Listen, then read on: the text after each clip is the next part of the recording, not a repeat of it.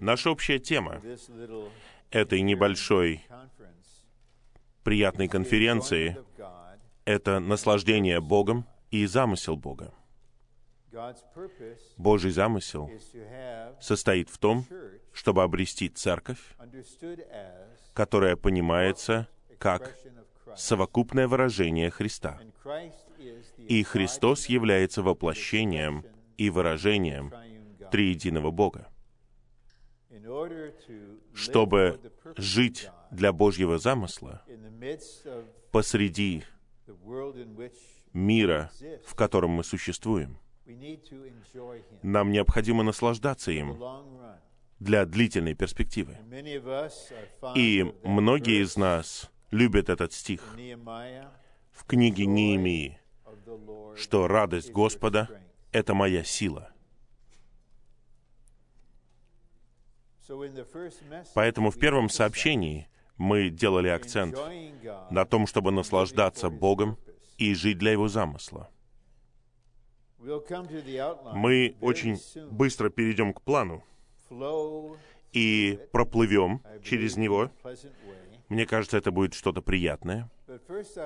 Но прежде всего я хотел бы дать определение тому, что такое значит жить для Божьего вечного замысла. Жить. Не делать прежде всего, не работать прежде всего, а жить. И житие это нечто, что мы делаем постоянно. Если мы живы, мы живем. Поэтому жить для Божьего вечного замысла Это не какое-то особое поведение, а определенный образ жизни, лично, перед Господом, вместе с Господом и для Господа. Мы знаем 4:11 из Откровения 4.11 1:5 и из послания к Ефесянам 1.5, that the will of God что воля Божья это источник, происхождение actions. всех Божьих действий. Божья воля — это то, чего Он хочет. Это то, что Он хочет обрести. И В Его волю вплетено то, что Бог называет Божьей отрадой. Поэтому то, чего Бог хочет, Его воля, находится в сфере отрады и наслаждения в отношении Него самого и в отношении тех, кто участвует в этом. На основании своей воли и своей отрады Бог сделал замысел в Христе. Его план, Его намерение достичь Его цели. И затем Он стал думать, как осуществлять все это. От творения до прихода нового неба и новой земли после века Царства. И Бог подробен, тонок и тщателен. Поэтому существует тщательное размышление в отношении каждого вопроса, каждого места и каждого человека, который когда-либо будет жить на земле в отношении Божьего замысла. Поэтому Господь, Как автор притч говорит нам, что. Он направляет наши шаги, хотя Он любит прятаться. И это не очевидно, но наша жизнь раскрывается согласно Его решению. Но на практике замысел Божий достигает нас и пересекается с нашим существом и с нашим житием как божественное домостроительство. Поэтому Жить для Божьего замысла значит жить в. Божьем домостроительстве и для Божьего домостроительства. Потому что Божье домостроительство — это Его план и устроение, чтобы осуществить свой замысел. Итак, домостроительство — это план. И всегда существует устроение. И именно устроение дает Богу возможность раздавать себя самого в нас все больше и больше. Я использовал этот пример несколько раз.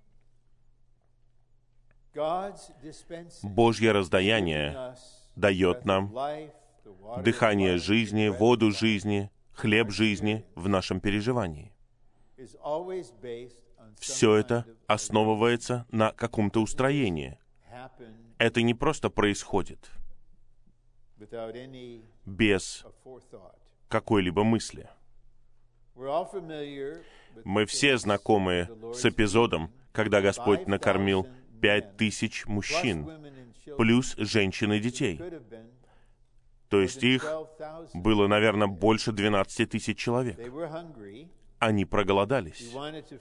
Он хотел накормить их.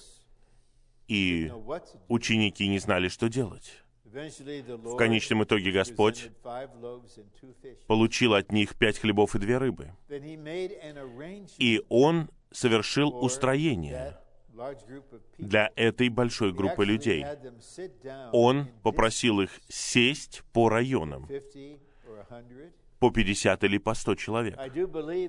Я верю, что Господь обучал учеников, как заботиться о большой церкви, как позаботиться о приросте в 3000 человек за один день. Они со 120 человек перешли к 3120 за один день. Что делать? Ну, они начали собираться по домам и по районам. Итак, Господь взял хлебы, Он благословил их, преломил их, но прежде чем Он раздал их, все должны были сесть.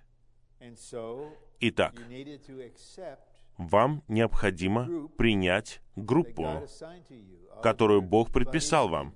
Все ваши друзья, возможно, оказались вот там вот, а вы в этой группе. И Господь раздает хлеб и рыбу через 12, мы верим, довольно молодых людей. И если вы в группе Петра, о, о, этот парень такой крутой, он такой резкий, непосредственный, мне так нравится быть в его группе. А кто-то говорит, о, а я в мистической группе Иоанна. А кто-то говорит, о, я в самой радостной группе. Я в группе Симона Канонита. Канониты — это была самая радикальная антиримская, промессианская, империалистическая группа. И вот радикал приходит, чтобы возбудить вас. А кто-то говорит, да, да. Но человек, который приносит хлеб мне, у меня от него какое-то очень плохое чувство. Его зовут Иуда. У меня не очень хорошее чувство о нем. Суть вот этой веселой иллюстрации в том, чтобы показать, что кормление основано на устроении. И много лет назад, когда я преподавал на полновременном обучении занятия о Божьем домостроительстве, я использовал этот пример. И я сказал обучающимся, что переживание и наслаждение Божьим раздаянием требует принятия Его устроения. Поэтому я говорю с теми, кому 20 с небольшим. Они полны возбуждения. Я бы не сказал, что они маршем вышли из занятия, но они полны энергии.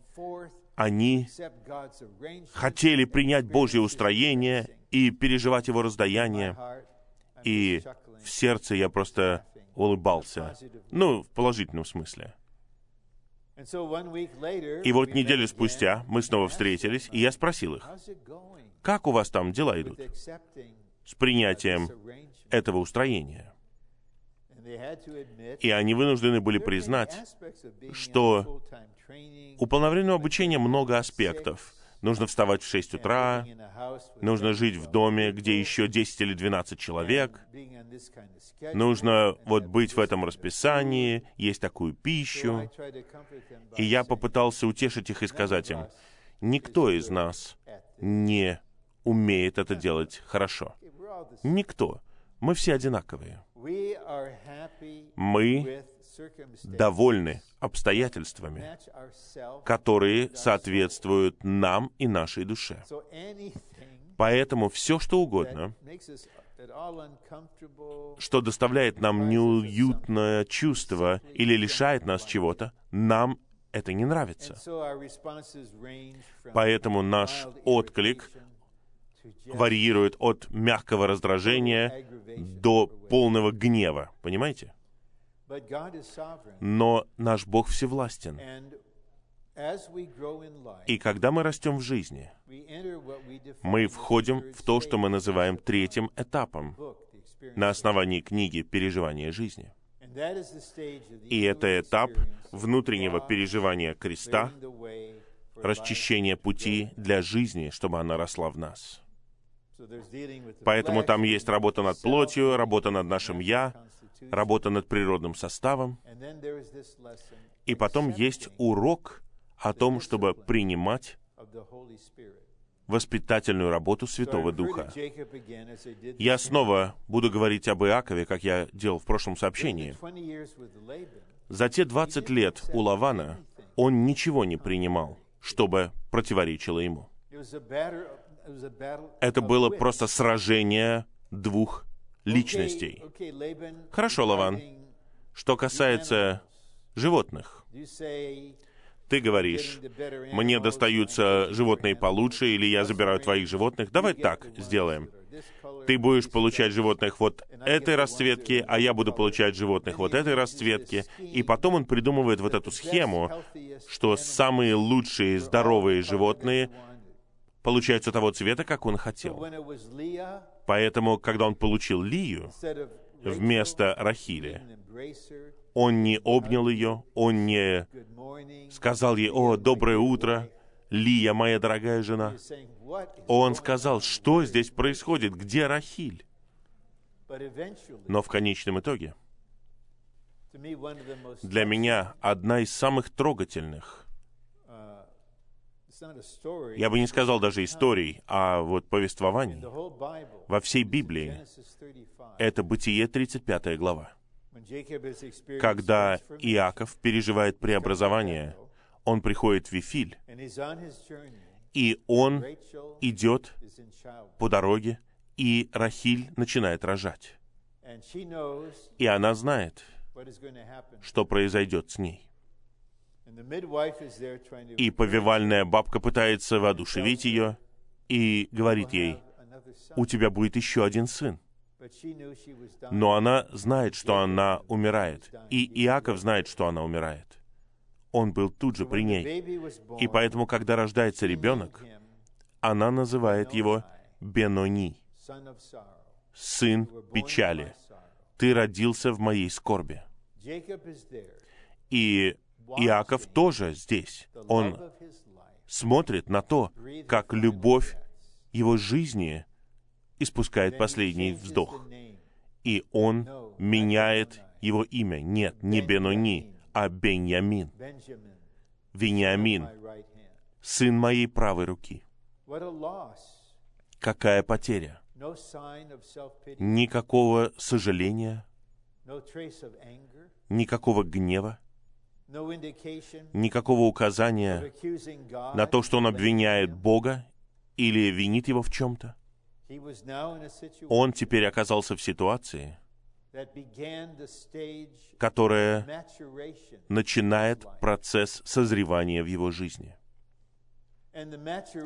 И созревание, которое наполняется божественной жизнью, которое меняет вас, действительно начинается, когда мы приходим к моменту,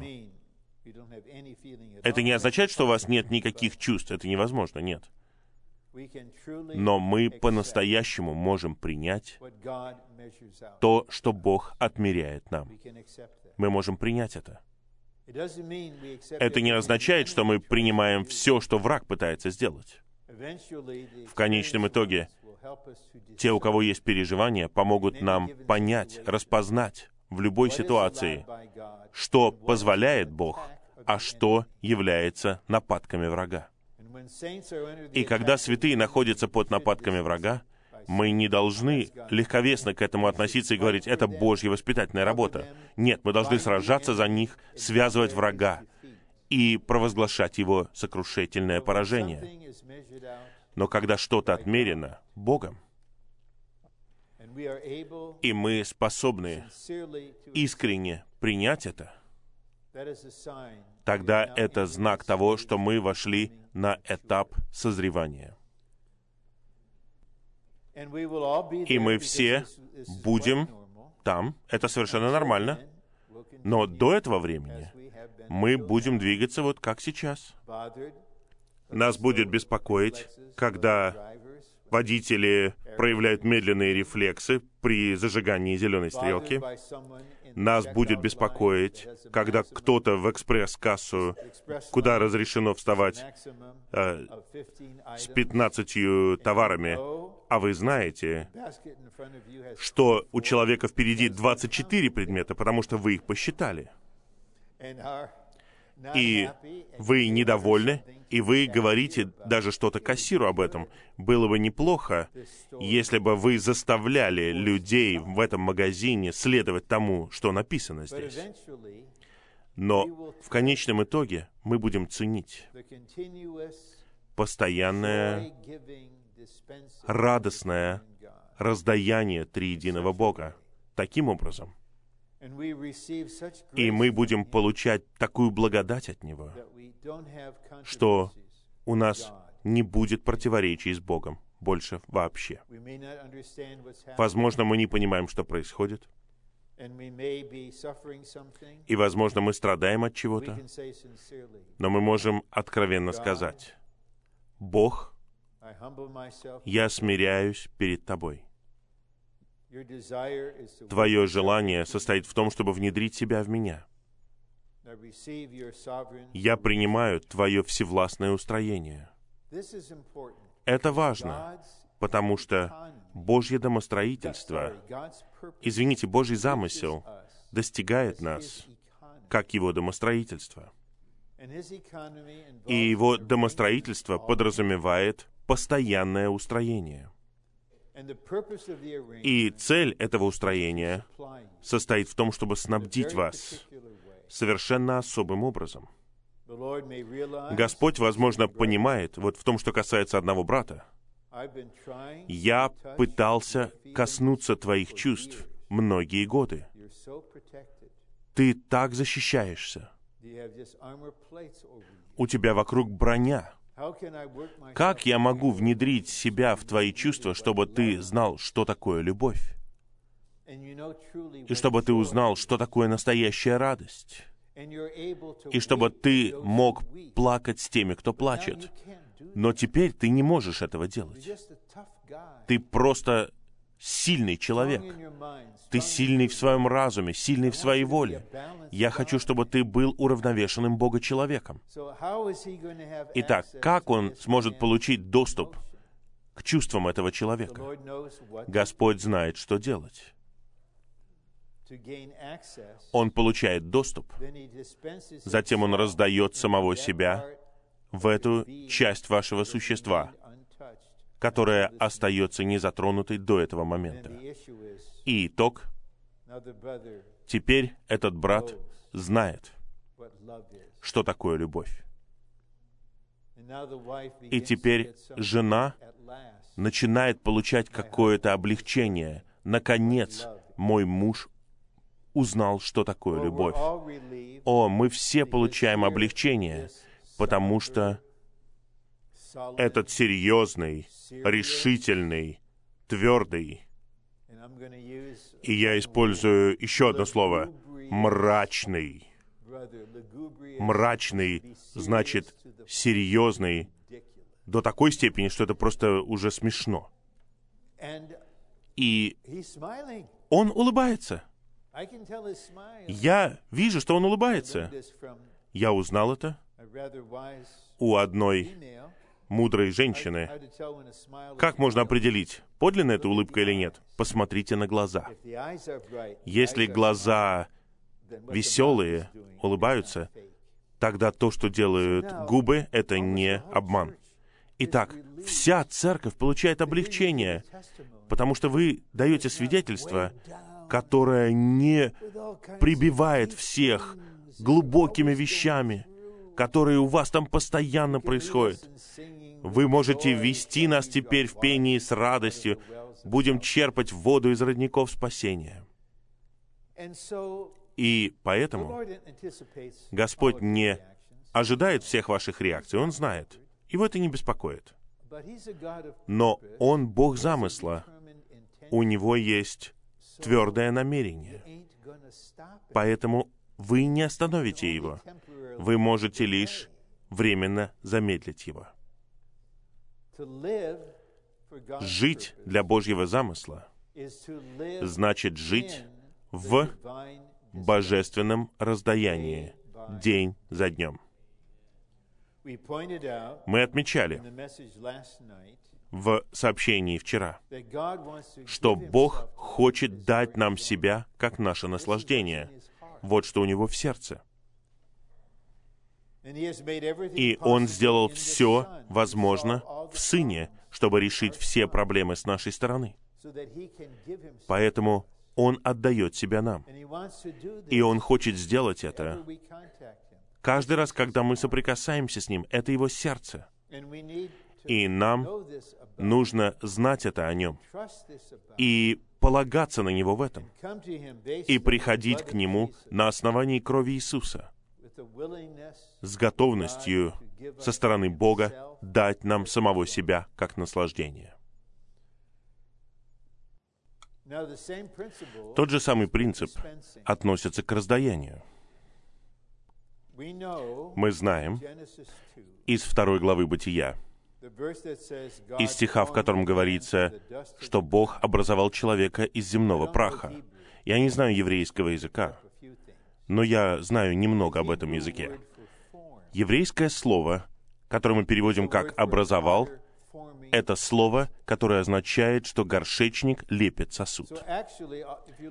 Если вы посмотрите на себя в зеркало в полный рост, если вы сможете вынести это на самого себя, просто пусть у вас возникнет мысль, я действительно похож на бутылку.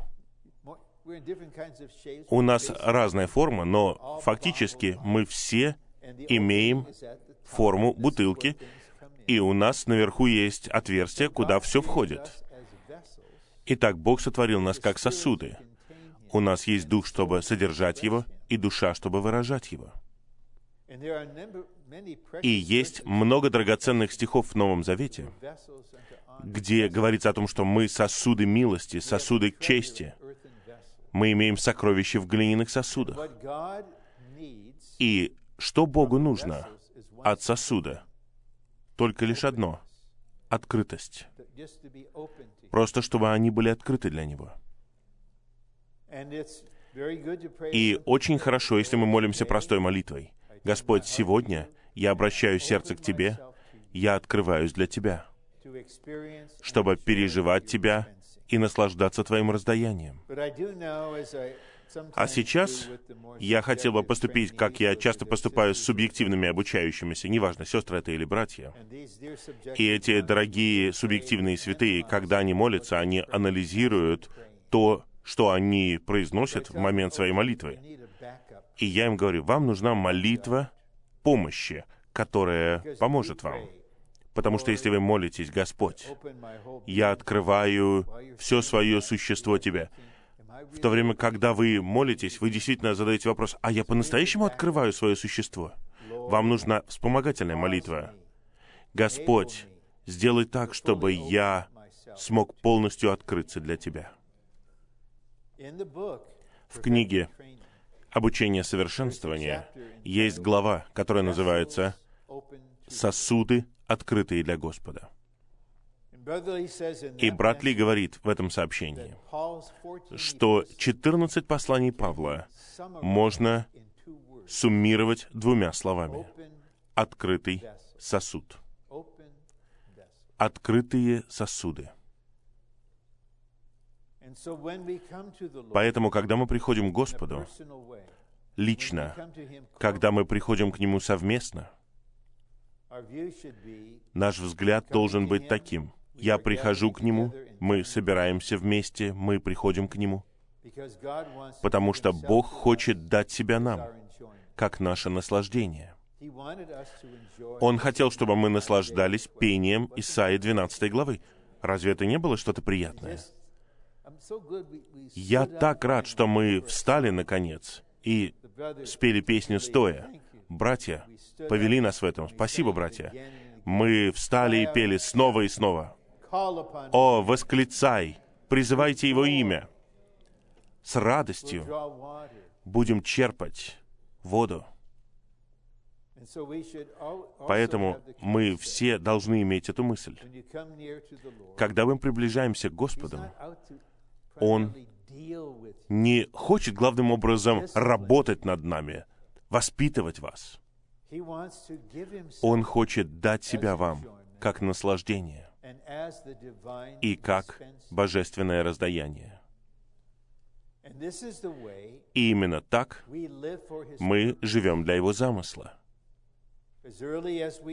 Каждый день, как можно раньше, мы начинаем получать Его раздаяние. И потом мы увидим, что происходит в нас, согласно 14 главе Евангелия от Иоанна. Мы получаем живую воду. Она входит в нас, она достигает нашего духа и становится источником.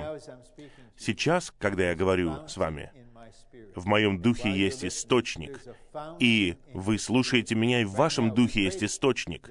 И вот мы молимся об этом, чтобы источник бил в духе каждого на этом собрании. Вы можете сказать аминь на эту молитву? Пусть источник бьет вас сейчас. Ваше внутреннее существо должно откликаться на то, что мы говорим. Источник бьет в вечную жизнь. И теперь вы можете молиться, вы можете петь, вы можете хвалить, вы можете делиться Христом с кем-то, вы можете благовествовать кому-то, вы можете раздавать евангельские листовки, вы можете кому-то посылать смс и общаться через смс где-то минуту или две. Вы можете позвонить кому-то, можете общаться с кем-то. Все исходит из этого течения. И течение основано на раздаянии. Но для того, чтобы жить таким образом, нам нужно под Господней заботой становиться простыми по отношению к ним. В сообщении, о котором я говорил, брат Ли говорит, природный человек хочет знать и делать. Знать и делать. Поэтому мы приходим к Господу, потому что мы хотим узнать что-то, мы хотим сделать что-то. И эти две вещи блокируют наше существо. Если мы позволим Господу обучать нас жить перед Ним, как открытые сосуды. Несколько недель назад, когда я был в Сингапуре, я получил электронное письмо от одной сестры в Ванкувере, в Канаде. Я знал ее мужа, он верный старейшина в церкви в этом городе многие годы. И рак у него начал очень сильно прогрессировать. У него редкая форма, и уже ничего нельзя сделать. Уже нельзя ничего сделать, чтобы вылечить его. И конец близок.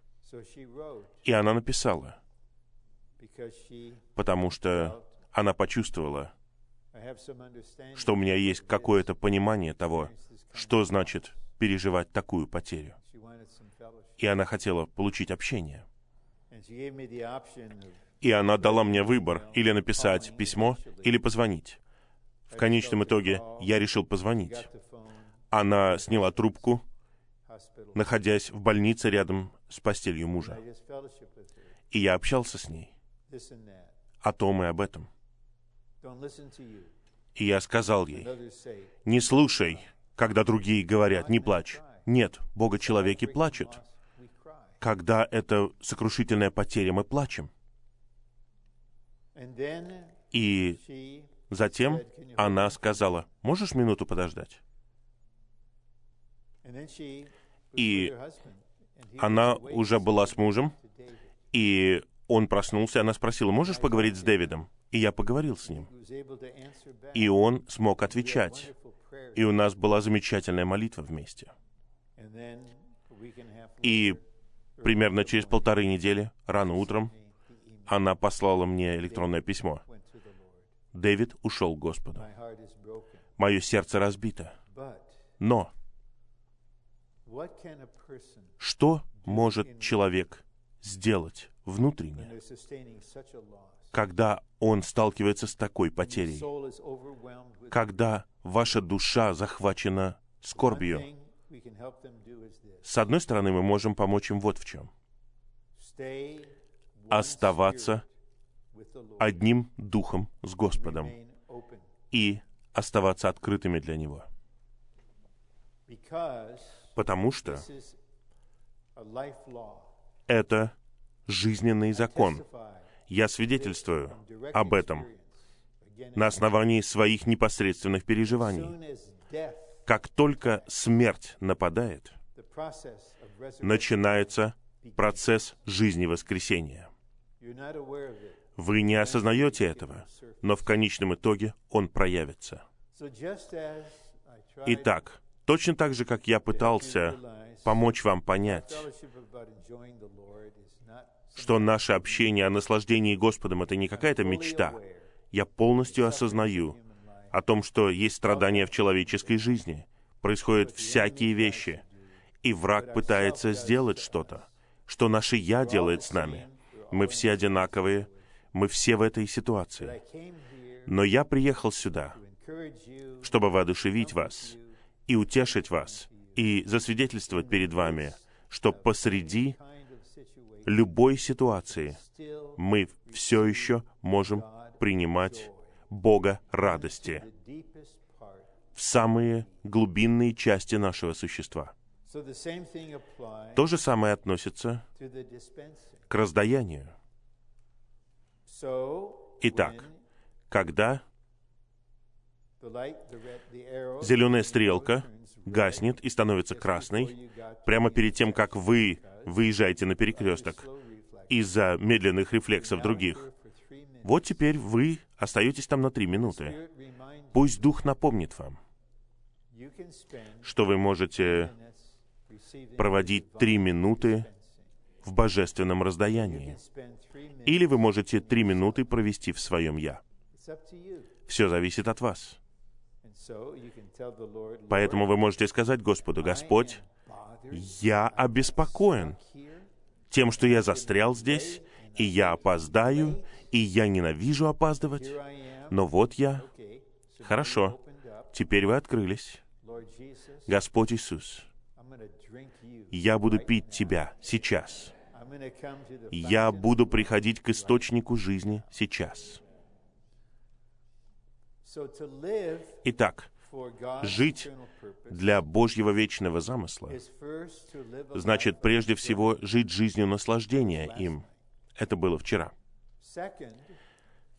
Во-вторых, нам нужно жить жизнью посвящения, в которой мы представляем себя Ему и позволяем Ему, даем Ему согласие работать в нас и над нами, и направлять наши пути. А сегодня мы видим, что мы живем для Божьего вечного замысла, живя жизнью, в которой мы открыты для божественного раздаяния. И, говоря особым образом, мы коснемся воды жизни. И где-то следующие 35 или 37 минут мы будем рассматривать этот план. Приходить к источнику живых вод и черпать воду из родников спасения для завершения божественного домостроительства. Хорошо.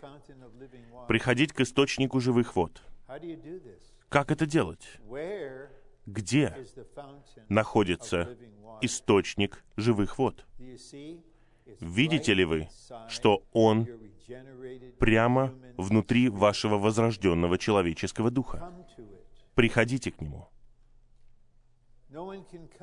Никто не может приходить туда за вас. Вы приходите. И затем мы черпаем воду из родников спасения, которые тоже находятся в нашем духе и в духе других. Когда мы общаемся во взаимности, взаимность — это важнейший принцип тела церковной жизни. Мы не только хотим высвобождать свой дух, мы в любви хотим черпать из духа друг друга. Поэтому, когда кто-то встает говорить, где-то, может быть, 90 секунд или около того, на каком угодно языке, мы должны упражняться, чтобы черпать живую воду из духа этих святых. Это будет настоящим воодушевлением для этой сестры или брата, когда они сядут. Они скажут, «О, реки текут». Но цель в этом — это завершение божественного домостроительства, церковь, царство и Новый Иерусалим. Здесь мне необходимо отметить один момент о том, что значит приходить к источнику живых вод. Нам необходим мотив — и я знаю два основных мотива. Первый — это то, что я понимаю, что там есть радость, исцеление, утешение. Я просто прихожу, чтобы наслаждаться Господом. А в другие моменты мы приходим из-за жажды. И в седьмой главе Евангелия от Иоанна Господь воскликнул, «Если кто-нибудь жаждет, пусть приходит ко мне и пьет». И в Откровении 22 главе, прямо перед тем, как Господь придет как жених, Дух и невеста говорят вместе. Они говорят, «Приди». Кто хочет, пусть приходит. И если кто-нибудь жаждет, пусть приходит. Даже в самый последний час Бог взывает к людям. Вы жаждете? И я получил большую помощь из свидетельства Хадсона Тейлора об этом. Потому что стихи о живой воде значили очень много для него. И он дал нам определение жажды. Он сказал, жажда — это любое неисполненное желание или стремление внутри вас. Вот что такое жажда. И у нас есть разные виды жажды. Вот, дорогая сестра, она хочет выйти замуж. Она никогда не была замужем. Или она вдова. У нее впереди еще много лет. Это жажда. Или пара, у которых нет ребенка. В нашей человеческой природе есть желание, стремление, надежды, которые может удовлетворить только живая вода. Я знаю, что мы думаем, что если я вступлю в брак, это само по себе удовлетворит меня. Но это не может удовлетворить. Или если у меня будет ребенок, это само по себе удовлетворит меня, не удовлетворит.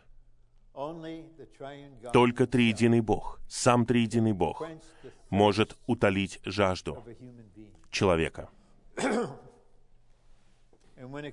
И когда речь заходит об этом, приходят только жаждущие. Поэтому Господь говорит, если кто-нибудь жаждет, пусть приходит ко мне и пьет. И из его глубины потекут реки живой воды. Давайте я спрошу вас о вашем нынешнем переживании. И я надеюсь, что вы не будете субъективными или самокритичными. Я просто задаю вопрос с целью воодушевить вас. Можете ли вы поделиться со мной на основании вашего переживания? Что это значит, когда из вашей глубины текут реки живой воды? Многие из нас скажут, я не знаю. Ручеек может быть небольшой поток, но реки, реки, которые текут из моей глубины, еще нет. У вас впереди много всего, чему вы можете научиться. Не надо судить себя за то, что у вас не было такого переживания. Стремитесь к нему. Почему бы не молиться простой молитвой? Господь, пусть реки живой воды потекут из моего внутреннего существа, из моей глубины. Летом 1969 года мне нужно было пройти особые курсы в университете в Южной Калифорнии, чтобы получить сертификат учителя. И что-то произошло в один особый день в результате моего соприкосновения с Господом. Но я пошел туда, в тот городок, и я потребовал крещения в Святом Духе, я потребовал наполнения в Духе, и я начал благовествовать Христа всем, повсюду. И один человек за другим присоединялись ко мне и громко призывали имя Господа. Реки, реки, реки, реки текли. Ну, это проистечение из человека, чья предрасположенность по природе не такая открытая для других. Я не знаю, что сказать другим, у меня нет смелости в благовествовании, но когда реки текут, люди начинают пить. Поэтому нам нужно стремиться к этому источник становится родником, родник становится реками. И теперь мы живем для исполнения Божьего замысла в божественном раздаянии особым образом. Мы приходим к источнику, мы пьем воду, она становится родником, бьющим в нас, и Господь течет из нас.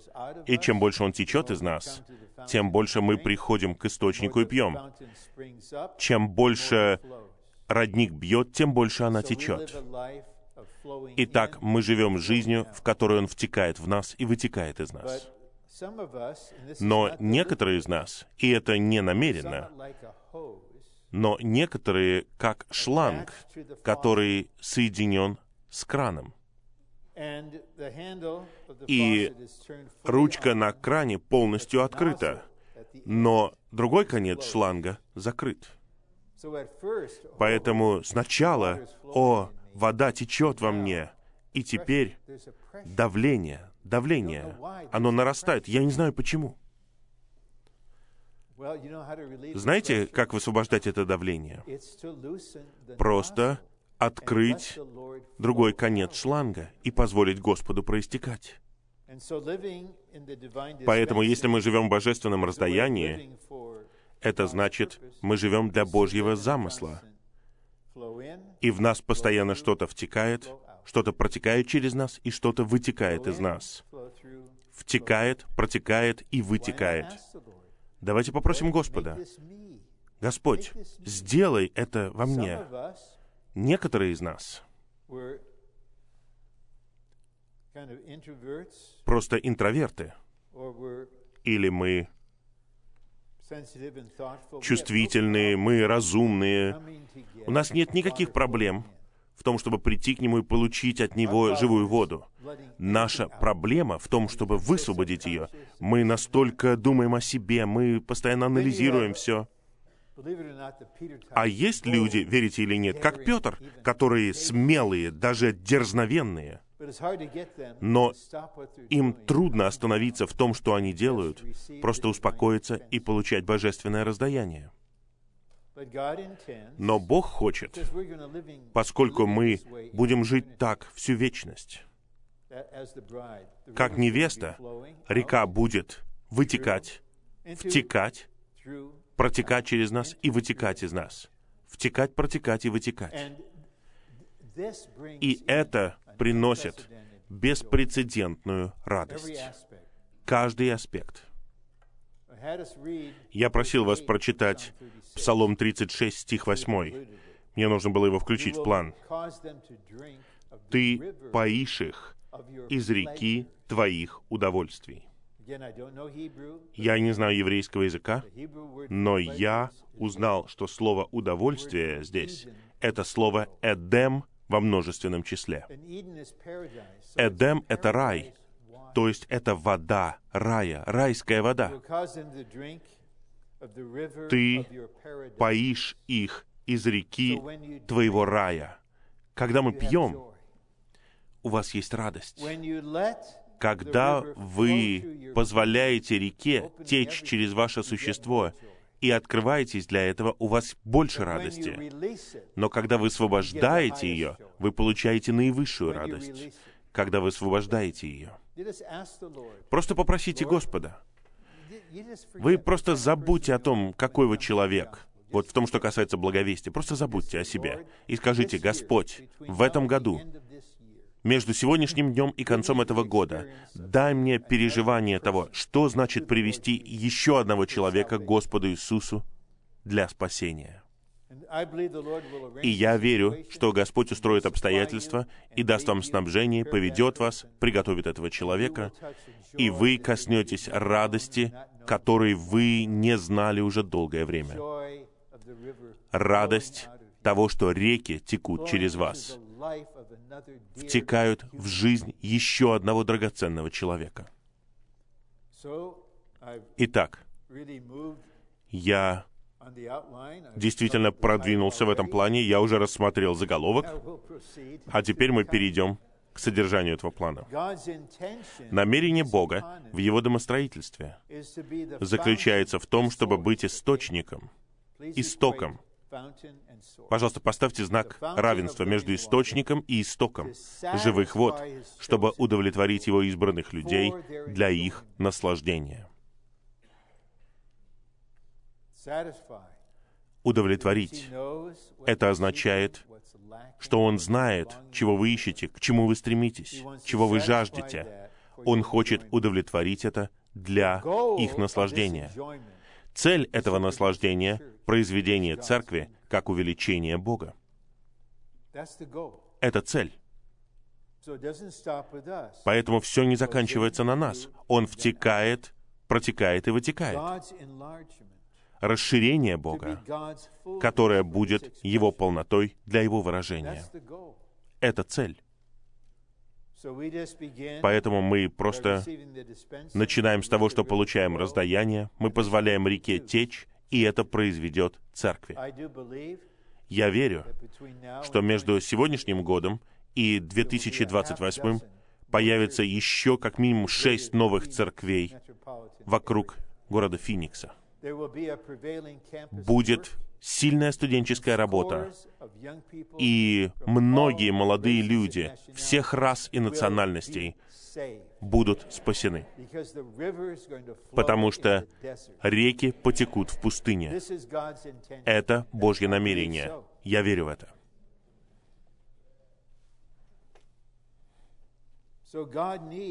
Бог должен быть источником живых вод для Его избранников, потому что у него есть домостроительство.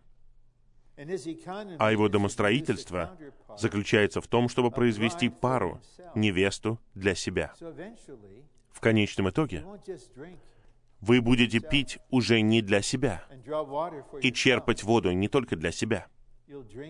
Вы будете пить для церкви, для молитвенного собрания. Вы будете пить для Господней трапезы. Вы будете пить для конференции. Вы будете пить для невесты. Это действительно касается сердца Господа, когда вы говорите, «Господь, я люблю Тебя, и я забочусь о желании Твоего сердца. Я чувствую стремление в Твоем сердце получить пару, невесту, которая будет соответствовать Тебе, и я живу для этого, и я ищу Тебя для божественного раздаяния, живой воды для нее. Для нее. Все заканчивается не на мне, не на моей личной нужде. Я наслаждаюсь тобой для церкви, для твоего тела, для твоей невесты. Домостроительство Бога заключается в том, чтобы раздавать себя как живую воду для произведения Его расширения, Его увеличения, для Его выражения. Вы видите связь между нашим наслаждением живой воды, благодаря раздаянию, и Божьей целью произвести увеличение. А следующий раздел показывает нам важный момент, единственный источник. Бог хочет, чтобы мы принимали его как источник, исток нашей жизни и нашего существа.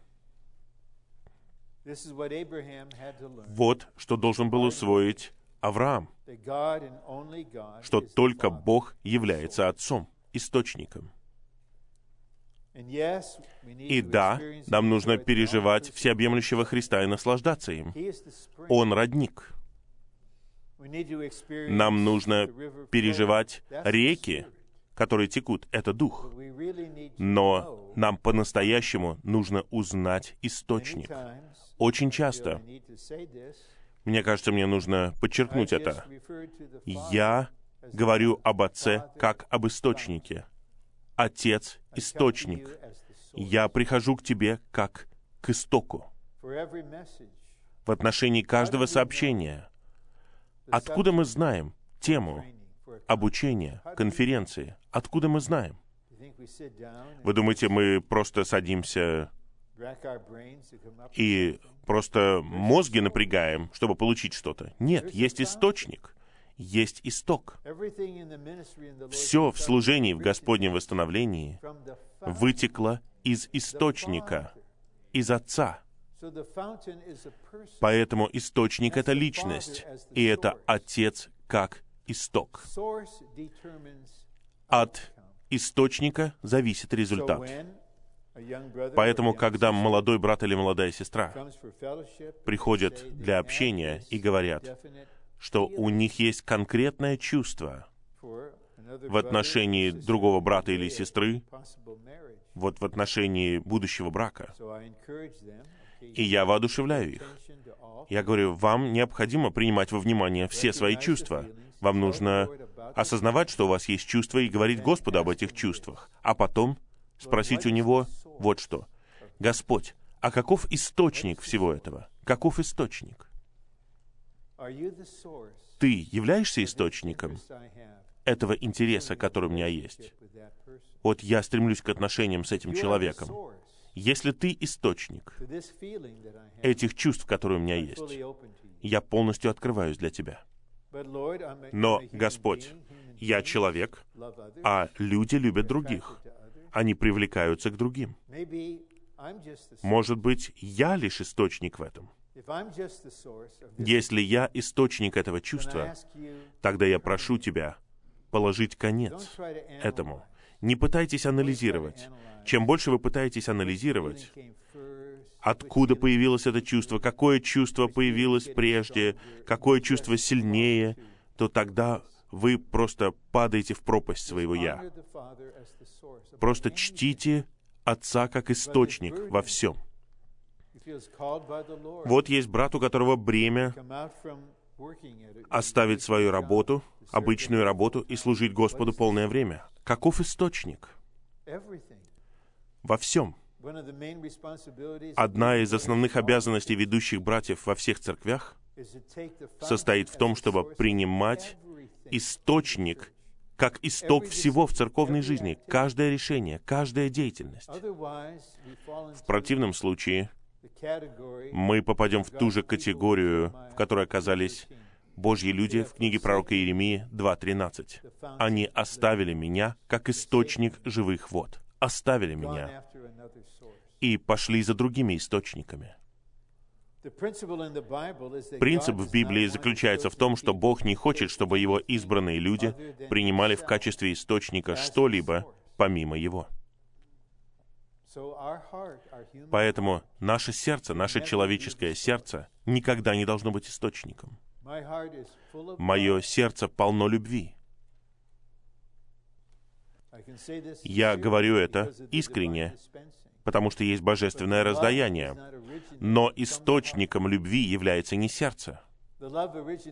Источником любви является Господь Дух, который раздает себя как любовь в мой дух, и эта любовь проистекает в моем сердце. Это полностью отличается от вашей природной, загрязненной человеческой любви. Поэтому, как драгоценно когда есть чувство, я продолжаю этот пример, когда есть э, ухаживание, свидание, потом брак. И как драгоценно, когда есть вот это ощущение. У всего тела появляется ощущение. Это не просто мнение. Действительно, Бог является источником. Мы знаем, Бог, Ты источник этого, этих отношений. Но некоторые, поскольку Бог не сотворил роботов, вот молодой человек, он встречается с кем-то на занятиях, влюбляется. Бог позволяет им делать то, что они хотят. Был человек, о котором я очень-очень много заботился, и он принял такое решение. И в результате получилась трагедия. И я не сужу, я просто понимаю. Сестра, отец, как исток, не был источником этих отношений или этого брака. Поэтому он допустил, что все развалится, для того, чтобы сохранить тебя. Потому что в твоем сердце ты для него, а он нет. Это так драгоценно. Нет другого источника помимо него. Мы должны усвоить, как Авраам. Он сказал, хорошо, да, мне кажется, слуга в моем доме будет моим сыном. Бог говорит, нет. И потом, мне нравится вот эта история, появляется Сара и говорит, Авраам, посмотри на себя, ты пожилой, посмотри на меня, я уже полностью высохла. Как у нас будет сын? Иди вон к Агаре. Просто используй всю свою оставшуюся энергию, иди к Агаре, и он идет. И после того, как он это сделал, Сара приходит и начинает осуждать его за то, что он сделал то, что она предложила. Дорогие сестры, знаете ли вы, почему мы, братья, с трудом понимаем вас? Но Бог винит Авраама, а не ее. И Бог молчит 13 лет. А теперь ему 99 лет, и он говорит, хорошо, все произойдет. И Сара смеется, она просто смеется. Бог говорит, ты смеялась. Она говорит, нет, я не смеялась. Нет, ты смеялась. И поэтому ребенка называют смеющийся. Чем раньше мы усвоим это, тем лучше. Мы можем помогать друг другу в определенной степени, но в конечном итоге вы должны усвоить это лично, во всем. Вы должны заботиться о своем здоровье. Вы должны принимать решения. У вас может быть разные варианты. Что сделать, чтобы позаботиться о себе? Пусть Отец будет источником. Пункт Б. Триединый Бог приготовлен и завершен, чтобы раздавать себя в наше существо. Он прошел через такой процесс, чтобы стать живой водой. Раздавая себя в нас как жизнь, Бог осуществляет свое домостроительство, состоящее в том, чтобы обрести совокупное выражение себя навеки. Именно так Он внедряет себя в вас. Это Его центральная работа. Он раздает, Он пропитывает вас Богом, и ваша душа постепенно выражает его все больше и больше. В. Нам нужно пить Бога как источник живой воды, чтобы Он мог увеличиться для осуществления Его домостроительства, обрести свое выражение через свою пару. Что произойдет, если все в Аризоне, в Господнем восстановлении, будут пить Бога как источник живой воды каждый день ради Его увеличения в Аризоне. Что произойдет по всей Аризоне? Посмотрите связь между вашим наслаждением божественного раздаяния, наслаждением источником живой воды и Господним увеличением. Он будет увеличиваться, проистекая вы позволяете ему втекать, протекать через вас, и тогда он будет вытекать. Три. Поэтому вы будете с весельем черпать воду из родников спасения. Это такая радость. Когда мы вместе, мы помогаем друг другу высвободиться. Когда у вас не просто высвобожденный дух, а высвобождающий дух. Вы не просто воодушевляете других обратиться к Духу. А они говорят, а ты сам к своему Духу обращайся. Просто, когда у вас высвобождающийся Дух, омывайте ноги. У вас тяжелая неделя была. Ваша душа устала. Да, он пришел на собрание с 25-минутным опозданием. Но хорошо, что он пришел. Просто освежайте его. Освежайте его внутреннюю часть. Пусть живая вода течет. И с весельем будем черпать воду из родников спасения. Источник — это исток. Родники — это выход истока. А река — это течение. В Библии родник обозначает, что жизнь проистекает из Бога в воскресении, в Его избранных людей. Теперь мы видим, что это вода воскресения. Она поглощает смерть. Это мое постоянное сражение, потому что я не молодой человек. Я сражаюсь за то, чтобы проснуться и жить еще один день. Мы понимаем, что смерть нападает, смерть разочаровывает, смерть ослабляет. Но, когда я обращаюсь, когда я получаю помощь, чтобы обратиться, и пью живую воду, это вода воскресения, и смерть терпит поражение снова в моем разуме, в моей душе, даже в моем теле. Это вода воскресения. В. Это выражение «родники спасения» подразумевает, что спасение — это источник. Истоком родников спасения является источник, а источник — это спасение. Это сам Бог. Родники, которыми является Христос, вытекают из источника и становятся реками, то есть Духом. Источник, родник, реки. И Господь сказал этой женщине, когда в последний раз вы в благовестии сталкивались с женщиной, которая была замужем пять раз, и сейчас она живет с мужчиной, который не является ее мужем, вы бы сказали, это нехороший материал. О, хороший материал должен быть вот каким-то там, вот отличником, скаутом там и, и кем-то еще.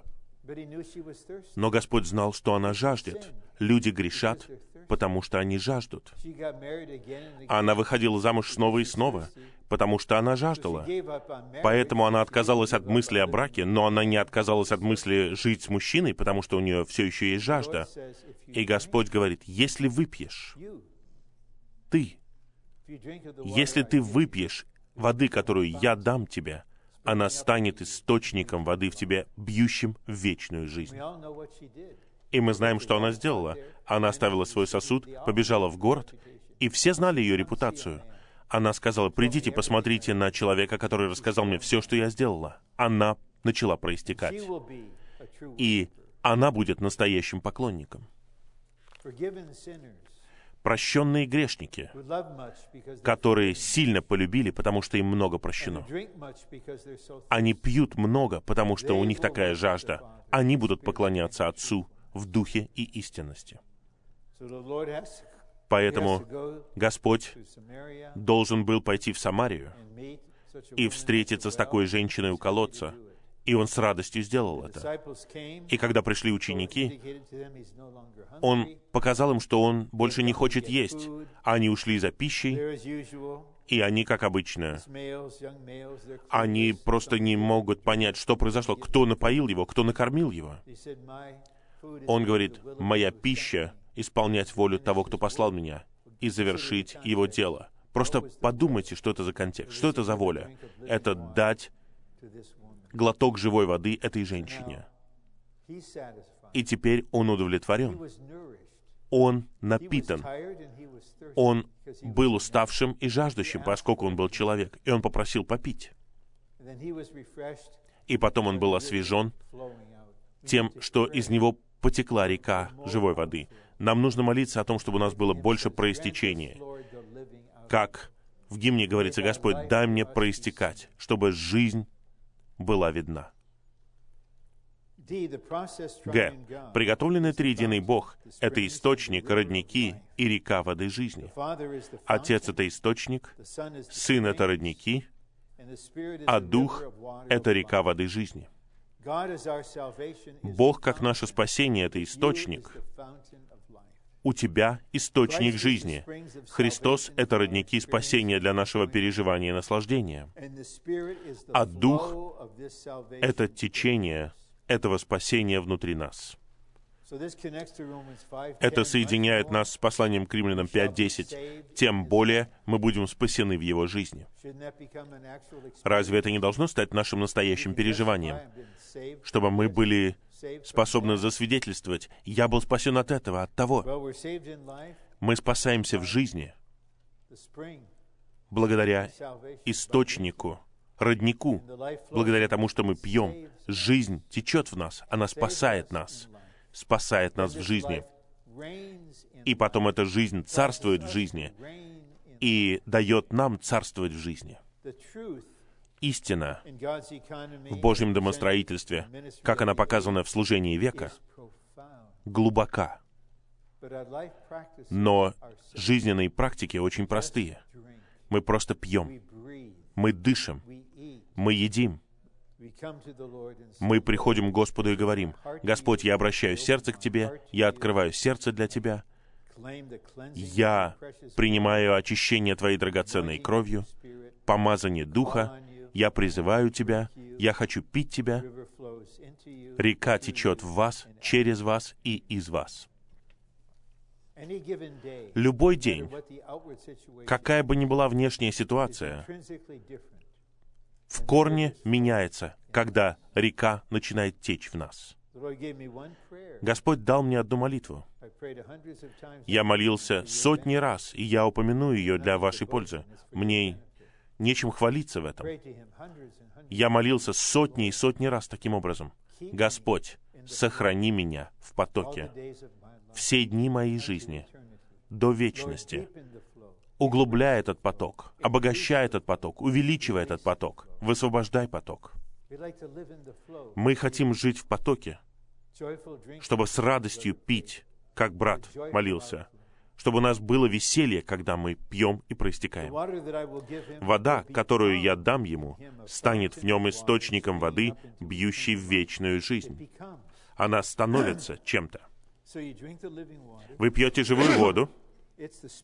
— это дух. Вода — это дух. Вы пьете духа. Дух достигает вашего духа и сливается, и слияние производит родник. И в нормальных обстоятельствах родник бьет. Он бьет. Если у вас нет такого переживания, попросите его. Все меняется. Просите и получите. Господь, я хочу, чтобы у меня было переживание, когда родник бьет во мне. Я прошу Тебя, дай мне это переживание каждый день на этой неделе. Пусть родник бьет во мне, и я буду молиться за всех в поместной церкви, чтобы они переживали родник, который бьет в них, в какой бы ситуации они ни оказались. Триединый Бог течет в Божественной Троице на трех этапах. Отец — это источник, Сын — это родники, а Дух — это река. Течение триединого Бога в вечную жизнь. В конечном итоге, вечная жизнь — это Новый Иерусалим, город жизни. Это город живой воды. Итак, у этого проистечения есть цель. Церковь, невеста, новый человек, царство, Новый Иерусалим. Проистечение дает направление вашей духовной жизни, вашей христианской жизни, вашей человеческой жизни, всем аспектам вашей жизни. Течение соединяет вас с движением Бога.